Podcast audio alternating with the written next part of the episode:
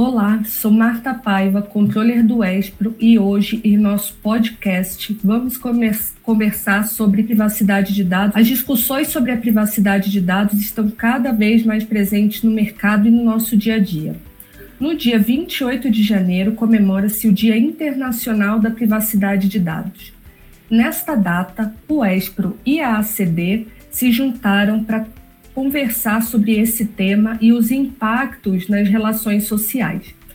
Nesse episódio, eu e Andressa Martins, nossa DPO. Oi, Dê!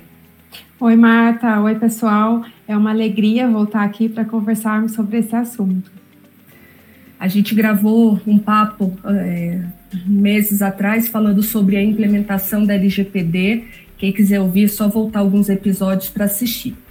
Tá? Hoje a nossa convidada é a doutora Carla Regina de Oliveira, que ela é Head of Legal e DPO da ACD. Doutora Carla, a gente agradece muito, muito, muito a sua presença e gostaria de abrir aqui um espaço para que você se apresentasse para os nossos ouvintes.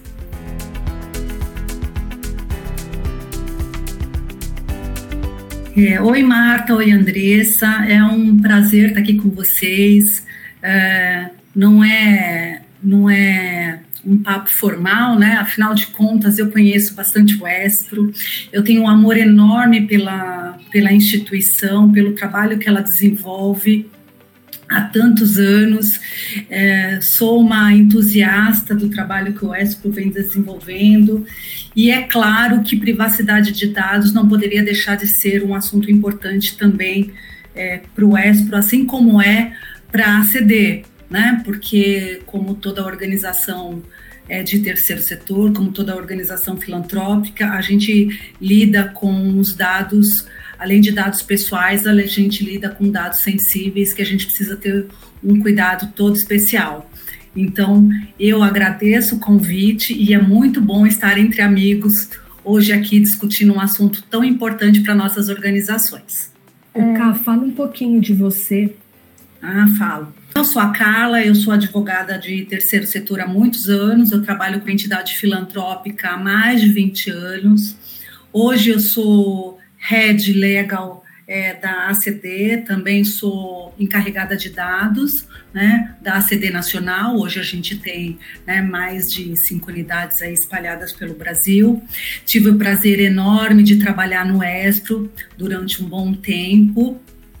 Conheço a, a Andressa e a Marta, o trabalho que elas vêm desenvolvendo na privacidade de dados e sou uma apaixonada pela pelo papel que a filantropia desenvolve na sociedade, é, no Brasil e no mundo. Acho que a sociedade precisa é, realmente desenvolver um papel importante e fazer a sua parte para que a gente tenha uma sociedade mais igualitária.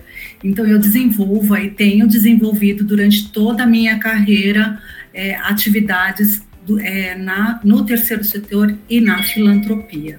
Poucos desafios na sua jornada, né, Carla? É, na verdade, né, se a gente é, é Andressa, falar um pouco de terceiro setor, a gente tem, hoje a gente conhece bastante terceiro setor, ele é um conceito bastante divulgado, mas há 20 anos atrás ninguém conhecia filantropia, né? Ninguém conhecia a palavra, a expressão terceiro setor. Né? Conhecia entidades, mas entidades pequenas, entidades de bairro, creches, mas não sabiam que tinham grandes instituições filantrópicas, como hospitais filantrópicos, grandes instituições de ensino que eram reconhecidas é, já da sociedade, já das pessoas, mas não conheciam elas como, não reconheciam elas como terceiro setor, né? Até hoje ainda muitas pessoas conhecem entidades filantrópicas, mas não sabem que hoje a gente tem entidades grandes, grandes empregadoras, grandes é, escolas, universidades, hospitais filantrópicos que fazem um serviço para a sociedade de forma gratuita e que estão inseridas no terceiro setor. Então, nós que trabalhamos nessa área, que somos divulgadores de informações, disseminadores do conhecimento, precisamos mostrar para a sociedade o papel dessas grandes organizações, que não são só pequenas organizações que fazem filantropia no Brasil, mas que temos grandes instituições que fazem grandes papéis aí, que fazem o um papel é, muito importante para a sociedade. E só complementando, né, Carla, é, a gente que está aí há um pouco de tempo nesse terceiro setor, né, é, o quanto profissionalizou o setor dos anos para cá, né? É, mais uma prova disso é a gente discutir sobre privacidade de dados, LGPD, implementação de lei. A gente fala sobre terceiro setor porque nós somos apaixonados pelo tema, mas esse é um tema que é transversal a todos os setores, né? Todos os setores econômicos do Brasil, enfim, do mundo todo. Sem dúvida, Marta, a privacidade, as organizações filantrópicas, elas vão se adequar à, à LGPD como qualquer outra organização, não tem nenhuma diferença. Por isso que esse nosso bate-papo aqui hoje é tão importante. Carla, então eu vou aproveitar aí todo o seu conhecimento e sua experiência e começar já te fazendo algumas perguntas. É, com a implementação da LGPD, que é a Lei Geral de Proteção de Dados, que é a legislação brasileira que regula as atividades de tratamento de dados pessoais, como que funciona a privacidade é, de dados, mais especificadamente no terceiro setor? Bom, Andressa, é, como eu falei, né, não tem não tem diferença na implementação nas entidades de terceiro setor, né? Ela não tem exceção na lei para as entidades. Tem um projeto de lei que está sendo é, tratado no, no, no Congresso, né, para ter exceções para entidades filantrópicas, mas ele não passou ainda, está sendo tratado, mas acho difícil que ele, que ele passe, porque ele traz regras assim bem distantes da realidade, mas eu acho que não vale a pena a gente tratar dele aqui. Então, na verdade, não tem diferença. Então, por que, que a gente deve tratar é, da LGPD nas entidades filantrópicas, né? Qual a importância do terceiro setor no cenário de LGPD, né? Porque hoje, se a gente fizer um, um, aparato, aí fazer uma análise geral, a gente tem mais de 11 mil instituições filantrópicas e eu estou falando das formalizadas, tá? A gente tem um número infinitamente maior do que esse, tratando aí do tamanho do Brasil e da filantropia no Brasil, né? Que é, a caridade aí é uma característica da nossa sociedade. Mas falando das formalidades, das formalizadas, a gente tem mais de 11 mil entidades filantrópicas que geram aí 2,3 milhões de empregados, né? A gente tem aí na, na, na, área da saúde, por exemplo, 906 municípios que fazem tratamento, né, só com hospitais filantrópicos. Né? Então, 60% de atendimentos, por exemplo, de alta complexidade no Brasil, né, que são os tratamentos mais difíceis, eles são feitos por é, hospitais filantrópicos. Quando a gente está falando de educação, Andressa, eu tenho 725 mil alunos de educação básica e de ensino superior que recebem ensino gratuito através de entidades filantrópicas. Quando eu falo de assistência social, né, porque a assistência social, o terceiro setor ele está dividido em saúde, educação e assistência social, né? Por isso que eu estou trazendo esses números macros aí. A assistência social, eu tenho aí mais de 4 milhões de vagas de serviços essenciais de proteção básica e especial, né, em média e alta complexidade, que vai desde assessoramento de defesa e garantia de direitos até sócio aprendizagem, que é o caso aí do ESPRO. Então, a gente está falando de um cenário nacional muito importante, né? Então, quando eu falo de privacidade de dados, eu estou falando de um ramo de atividade empresarial que não deixa de ser né? Porque o que diferencia uma entidade filantrópica de uma entidade empresarial, é para onde eu, eu, eu, reverto os meus recursos de um público bastante é, importante dentro do cenário né, nacional. Então, ele é, é muito relevante a gente estar tá discutindo aqui. Né? Então, são inúmeros dados, sem contar que eu acho que o aspecto mais importante é que invariavelmente as entidades filantrópicas elas tratam dados sensíveis, diferente de outros ramos da, do, do ramo empresarial. Né? Muito dificilmente eu não conheço nenhuma, por exemplo, entidade filantrópica que não faça nenhum tipo de tratamento de dado sensível. Porque quando a gente está falando de saúde, a gente está falando de dados de saúde, quando a gente está falando de educação, eu estou falando de dados de vulnerabilidade social, assim como na assistência social, eu estou falando de dados de, de vulnerabilidade social. Então, além dos dados pessoais em si, eu faço tratamento de dados sensíveis. Então, por isso que é, é, tão importante a gente falar de privacidade de dados, de tratamento de dados pessoais nas entidades de terceiro setor. Carla, eu ia pegar o seu gancho, mas você já acabou respondendo sobre qual era a importância né, de, de falarmos de proteção de dados. E na sua fala você já trouxe tudo. É assim, são dados essenciais, né? São dados sensíveis da pessoa, propriedade do ser, minha, sua ou de qualquer outra pessoa, e que a gente precisa proteger, né? Então, esses dados estão aí. No terceiro setor não é diferente do banco, do plano de saúde, é, do, do emprego, enfim, né, de outros mercados da indústria. É, ele é mais um setor e que esse setor movimenta muito dado sensível, né? Dado sensível. Sim. E assim, a gente fica até emocionado, entusiasmado quando a gente fala disso, é, mas a questão de proteção de dados pessoais é um assunto muito, muito, muito sério e que precisa ser difundido aí, principalmente não só para as empresas, né? E aí a gente pode falar é, filantrópicas ou não, mas para os próprios usuários, né? Eles têm poder sobre, sobre o dado dele, né? Do que pode ser feito ou não com o seu dado pessoal. É, Marta, o volume, o, o, eu acho que o que a gente pode pensar em diferenciação é o volume, né? A gente trata um volume muito alto de dados, né? A gente não tem um volume de dados pequeno, né? De, eh, as organizações filantrópicas elas tratam de um volume de dados muito significativos, né? Eu tenho o volume de dados lá do meu público-alvo, né? Então eu tenho dados dos meus pacientes, dos meus assistidos, uhum. dos meus alunos. Aí dos meus alunos eu tenho dos pais, né, dos responsáveis legais.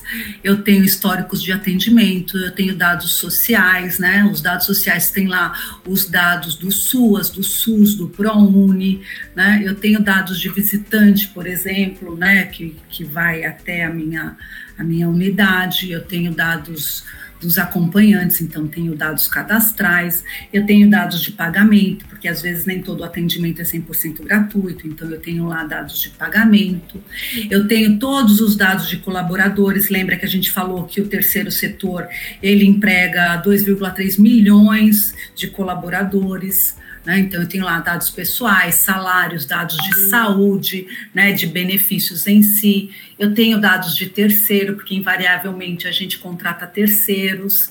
Né? É, tudo e... hoje o que a gente faz, né, Carla, gera dados, gera alguma informação Sim. e a gente precisa se identificar, né? Seja ele pessoal, é, fisicamente ou digitalmente. Sim, né? sem dúvida. E quando é fisicamente, antigamente tinha a questão da sala, né, do arquivo com a chave, enfim. Só que agora digitalmente esses dados estão por aí. É, e aí a gente tem uma responsabilidade ainda maior, né? E a gente tem característica, Marta, que é um pouco diferente, que além de tudo a gente tem dados de doadores, né? Porque a gente faz captação de recursos, né? A gente tem dados de voluntários, né? Que são, são dados que as empresas, que outros setores não têm. Né? Então, quando a gente faz tratamento de dados de doadores e voluntários, o nosso, o nosso cuidado ele tem que ser redobrado, porque são pessoas que, que se dispõem a nos, a nos ajudar, né, que se dispõem a ajudar a missão da organização. Então, o cuidado tem que ser redobrado, porque são pessoas que estão ali dispostas a ajudar a missão da organização, a causa, né? Então, assim, é, os próprios conselheiros, né? Então, não, não dá para não ter um cuidado com esses com esses dados. Não que a gente não tenha com outros, mas é uma realidade que outras organizações não têm, né? Doutora Carla, é, hoje é muito comum os sites, quando a gente entra, tem lá, leia nossa política de privacidade, é, é, aceite os cookies, né? É, mas eu queria é, entender com você é, se você acha que isso daqui é só uma, é uma moda, é um assunto que pode cair é, bem rápido, né? Ou e também uma orientação do que você acha que as, as organizações devem fazer para que esse, é, esse assunto cresça mais e mais, seja é, de conhecimento de mais pessoas, para que todos tenham aí cuidado com seus dados? Andressa, eu não acho que privacidade vá ser um assunto de moda e que caia, não.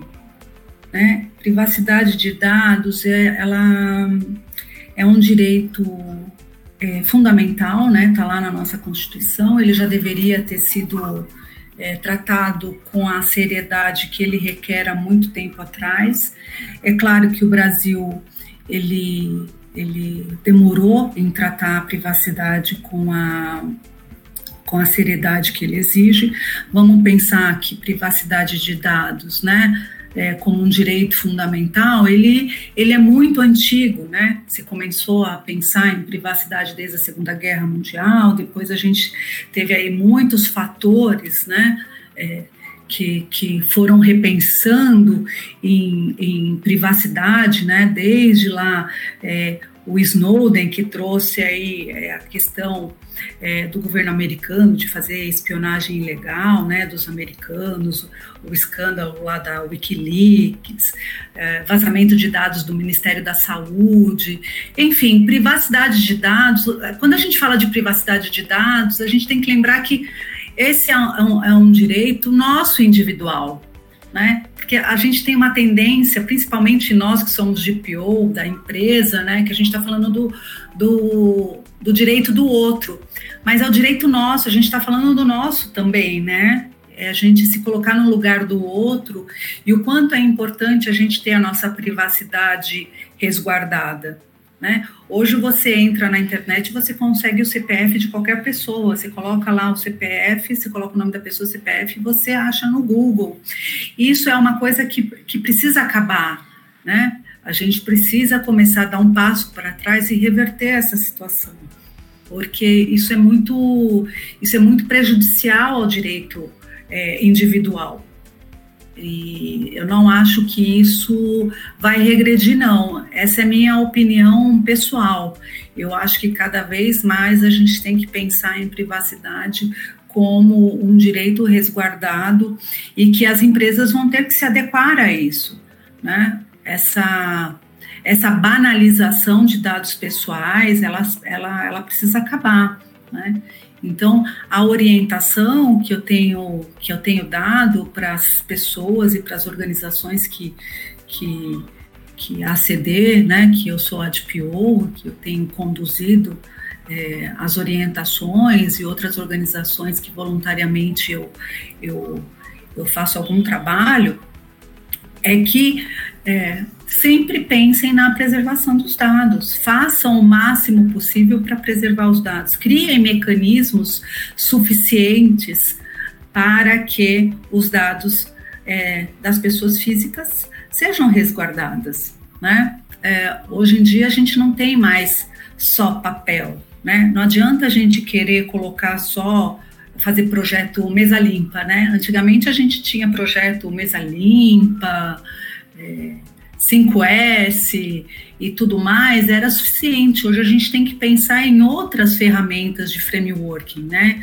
O que, que eu tenho aí? Onde, onde estão os meus dados? Na rede, na nuvem, nos arquivos, né? Que sistemas, que apps, é, quais as seguranças que cada um tem. É, eu troco informações no WhatsApp, esses WhatsApps são pessoais ou estão no, no e-mail da empresa, tudo isso precisa ser pensado, né? É, by design, né? Eu penso no projeto, de, eu penso na privacidade de dados desde o início de um projeto novo, né? A gente como terceiro setor, eu sei que o Espro, né? Ele faz é, tratamento de dados em massa, porque ele tem dos jovens aprendizes e tem seus representantes legais, tem projetos novos o tempo todo, ele, ele pensa desde o começo até o final do projeto, ele tem que pensar desde o começo, a mesma coisa a ACD na área da saúde, né? São dados pessoais sensíveis o tempo todo, então tem que pensar, cada vez que vai implantar uma ferramenta nova, cada vez que vai implantar um, um sistema novo, um projeto novo, tem que pensar na privacidade do começo ao fim do projeto, né? É uma mudança de mentalidade. Né? Não dá para pensar depois que a, o carro já está andando, porque trocar a roda com o carro andando fica mais difícil, né? E eu acho que esse é o ganho da LGPD, né? É a gente mudar essa mentalidade, começar a pensar a privacidade não só como mais uma legislação que a gente tem que seguir, mas como um modelo de, de, de garantia de direito, né? Porque todos nós é, somos pessoas que têm direito à privacidade dos seus dados. Toda empresa tem um volume de CPF, né, por trás, né, e esses direitos precisam ser resguardados. Eu acho que isso é, não volta mais atrás, Andressa. Ah, e como que você acha assim que é, são os, os, cuidados básicos que é, a ACD e o ESPRO aí, como exemplo para o terceiro setor, é, deve agir para proteger esses dados? Primeiro é governança, né? Não dá para pensar é, em, em LGPD, implantação de LGPD, sem pensar em governança corporativa, né? A LGPD é uma, é uma lei de governança, né? Ela tem passos a serem seguidos, né? Então eu preciso envolver a alta direção, eu preciso envolver toda a organização, eu preciso criar um processo é, que envolva as pessoas, eu preciso criar um programa de compliance de privacidade de dados, né? eu preciso fazer conscientização das pessoas, eu preciso criar um processo, né? Esse programa ele é um PDCA, tem começo, meio, ele, ele, ele tem começo, meio, e aí ele volta para o começo, porque eu tenho que rever como que ele está andando, eu tenho que criar processos de melhoria ele diferente de um projeto que tem começo, meio e fim, né? Ele como programa, eu tenho, ele é cíclico, né? Eu tenho que ver onde está errando, onde está dando certo, onde eu tenho que melhorar e onde eu posso é, caminhar com tranquilidade. Então, a primeira coisa que eu tenho que fazer é rever é, a governança, né? Eu tenho que criar esse programa e ir caminhando. O bom disso tudo, Andressa, é que a gente rever todos os processos, né? É, é uma oportunidade da gente, é, da organização, rever os processos, sair do piloto automático, né? É, no, no caso da CD, por exemplo, quando a gente foi fazer o, o data mapping, né, o mapeamento dos processos, a gente teve a oportunidade de verificar que muita coisa estava sendo feita no automático, que não precisava ser feito daquela maneira. Então se colhia muito dados, assim, uma infinidade de dados pessoais que nem precisaria, que se, se colhia simplesmente porque sempre foi colhido assim.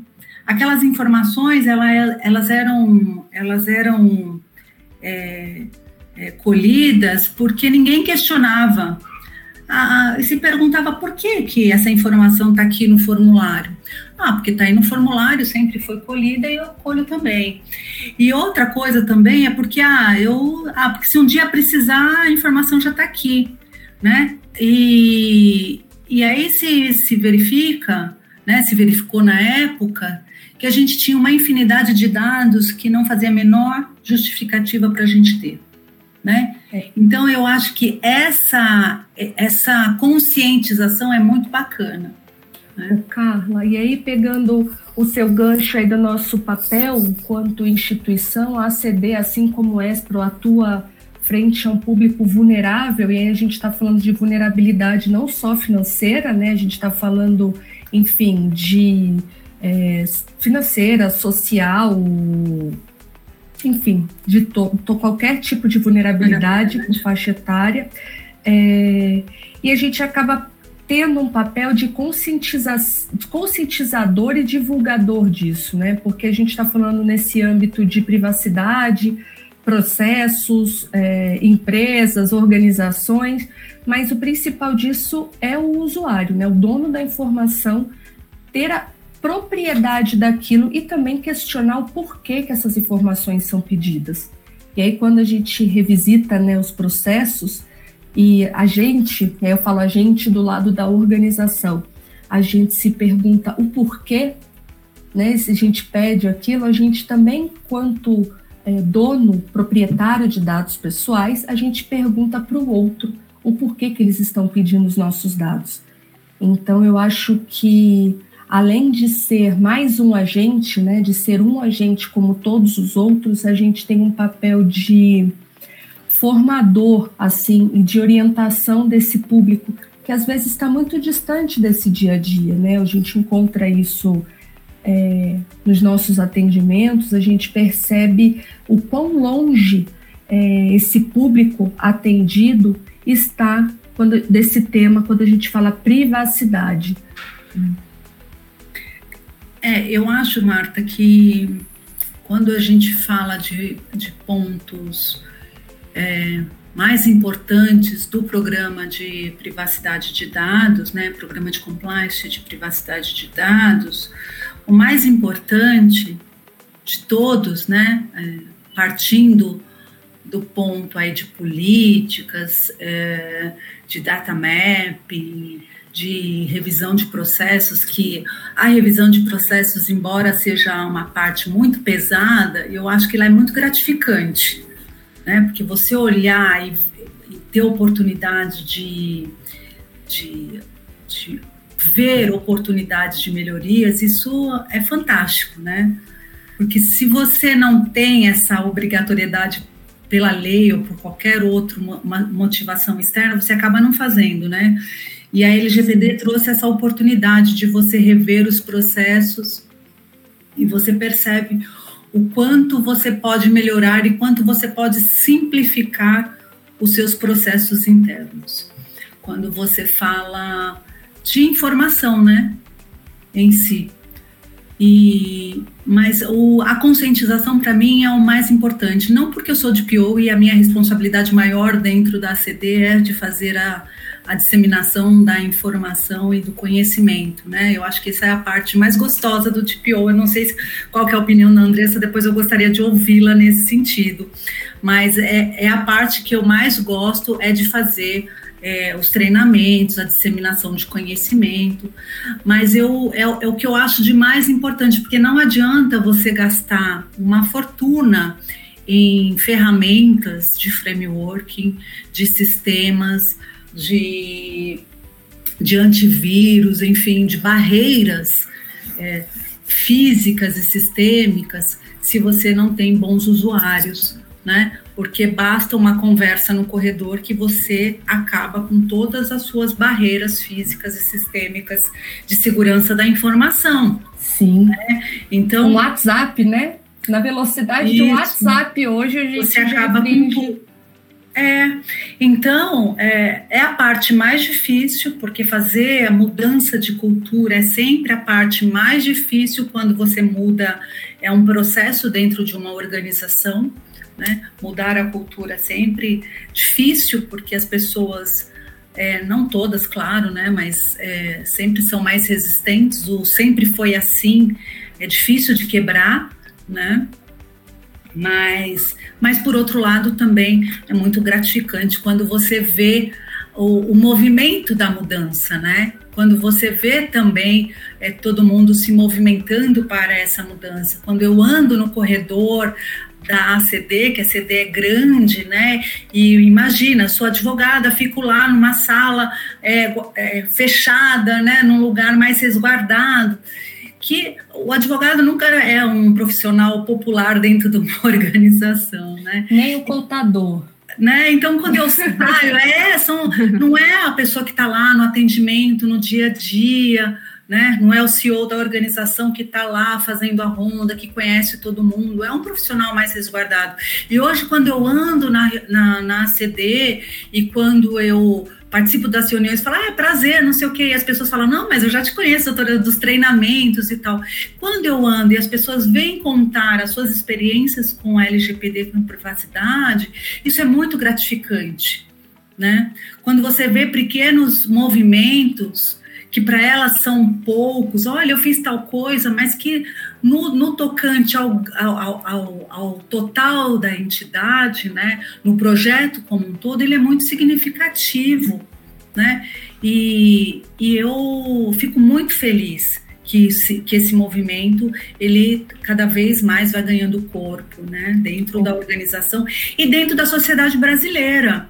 Aí é que está o ponto, né, dentro da sociedade. Eu acho que é, esse é o ponto, é, acho que é o principal e é onde me dá mais prazer, assim, é ver o impacto no dia a dia, como você comentou, nas pessoas e fazer a diferença na vida das pessoas. Você falou bastante de processos aí, Carla, eu vou passar a palavra para Andressa, você né, quer ouvir a opinião da, da Andressa sobre isso, mas eu sou suspeita, eu adoro processos, então toda e qualquer oportunidade de rever processos, a gente vai, eu vou rever e eu vou estar no meio. Mas a LGPD traz isso, né? A questão de revisar a privacidade, pensar a privacidade desde a estratégia, desde o início, é muito legal, é muito bacana. É, Marta, é, é LGPD é processo, né? É governança, né? É ela não é, você não vai fazer uma adequação ou readequação de LGPD, né, sem processo. Não existe isso porque ela é, ela é uma legislação de governança de processos, né?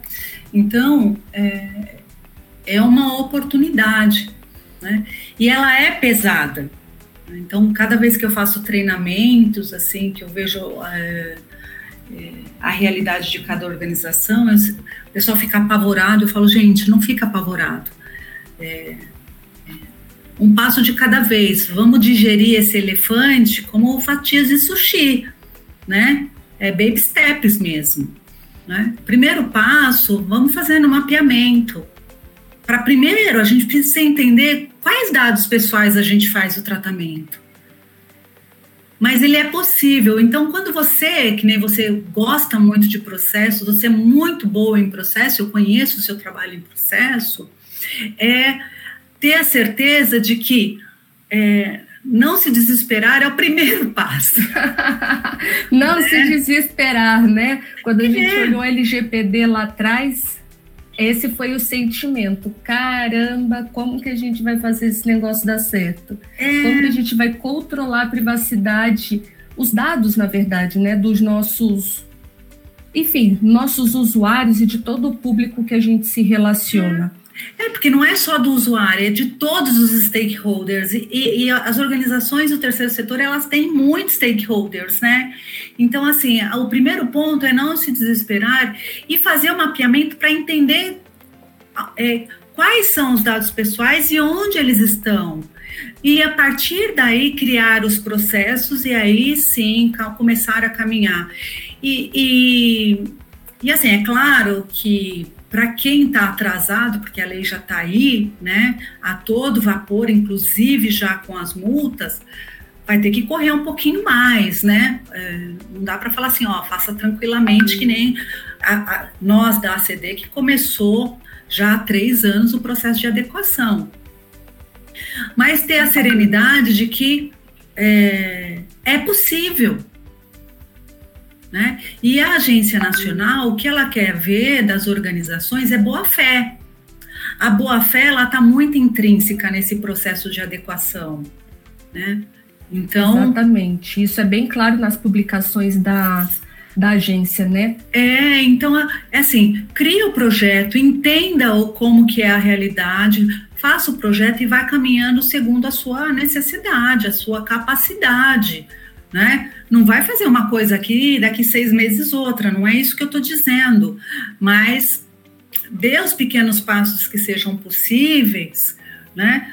Sem parar, com constância, né? Porque projeto é assim, né, Marta? Processo é assim constância, etapa, sem parar, etapa, etapa por etapa. etapa com foco né? no objetivo. Ô, Carla, eu vou te é, interromper aqui, senão a gente vai falar bastante sobre processo. Lógico que eu adoraria falar sobre esse assunto, mas eu acho que seriam mais um ou dois podcasts só para a gente falar sobre isso. E se a gente juntar isso com a filantropia, então a gente vai fazer uma. uma jornada, uma temporada de podcast. É verdade, Marta. É, só para a gente encerrar aqui, né? O nosso tempo passou rapidinho. Quais são os cuidados que os nossos ouvintes precisam para se manter protegidos, assim, pensando na privacidade dos seus dados pessoais? O que, que você indica assim de atenção principal, seja ele funcionário de empresa, seja ele prestador de serviço, seja ele usuário, enfim, Todo mundo hoje compra remédio na farmácia e toda farmácia pede nosso CPF. Primeiro cuidado sempre, Marta, eu acho que é questionar, né? Um hábito que talvez a gente não tinha antes, né? Para que você quer, né? Esse para que ele é fundamental. Para que você quer? E a gente não tinha um hábito de questionar né? O para quê? Né? Você quer meu CPF. E aí ele fala: não, mas é para eu mandar o, o, desconto, você vai ganhar o desconto. E aí você tem que pensar se o desconto de 10% da loja é o suficiente para você, para depois você receber uma enxurrada de informações. Porque depois a gente reclama que recebe um monte de WhatsApp, um monte de ligação, né? Um monte, a gente é bombardeado com promoções que a gente nem quer. Então a gente tem que começar a questionar. Ser questionador, né? Na farmácia, a gente já aprendeu que quando a gente dá o CPF na loja, ele fica cruzando as informações, o remédio que a gente toma, com as patologias, né? Com os planos de saúde que encarecem, Sempre né? tem um motivo. Sempre tem um motivo. Existe então, um quando cruzamento, gente, né? É, então, quando a gente começa a questionar as coisas, é, a gente começa a entender, né? Então, se a gente entender o porquê das coisas, a gente põe o pé no freio, né? Então, cuidado é CPF, a gente não dá para qualquer um, né? eu não conheço a loja, não vou voltar lá, comprei um presente aleatório, para que, que eu vou dar meu CPF para ganhar 10% numa próxima compra que eu nem sei se ela vai acontecer? Né? Então, a gente não pensa, a gente não faz a conta ao inverso, né, Carla? A gente não, não pensa quanto que vale os nossos dados. Não. E aí a gente acaba informando com aquela sensação de que estamos obtendo alguma vantagem, e não que no caso é financeira, né? É, olha, eu costumo dizer o seguinte, Marta, quando eu não, é, quando o cara não está te oferecendo nada, né? Quando eu não tô, não tô dando nada, é, o, o, o, ganho é o seu CPF, é a minha informação, né? Ele está ganhando alguma coisa com aquela informação. Eu sou o benefício, né? A minha informação é o benefício. Então ele está ganhando alguma coisa com o meu número de CPF, com o meu endereço, com a minha informação. Então a informação, como todo mundo está dizendo aí, é o novo petróleo, né? Então não, não, não deixem ninguém utilizar os seus dados como petróleo em benefício de terceiros, né? É, e a gente tem esse direito, seu... né, Carla? Tem, pela lei, pela lei, o usuário tem o direito de questionar e de saber aonde seus dados serão utilizados. É, e, e lembrem-se sempre, né? Dados pessoais é direito fundamental disposto no artigo 5 da Constituição Federal, né? É, é sério isso, isso é bem sério. Então, assim, não saia disponibilizando. É, a gente não é obrigado a dar nosso dado pessoal para ninguém. Né? Então, não faça isso se você não tiver um real ganho, um real interesse em disponibilizar seu dado para alguém. Se você não quiser, se você não tiver nenhum benefício, não tiver nenhum interesse, não dê, porque a pessoa está insistindo para você dar. Seus dados pessoais são seus e um direito constitucional. Uau, Carla! Olha, quando o advogado fala, né, a gente sente aquele peso, já coloca a Constituição e aí já traz mais responsabilidade e importância para o tema.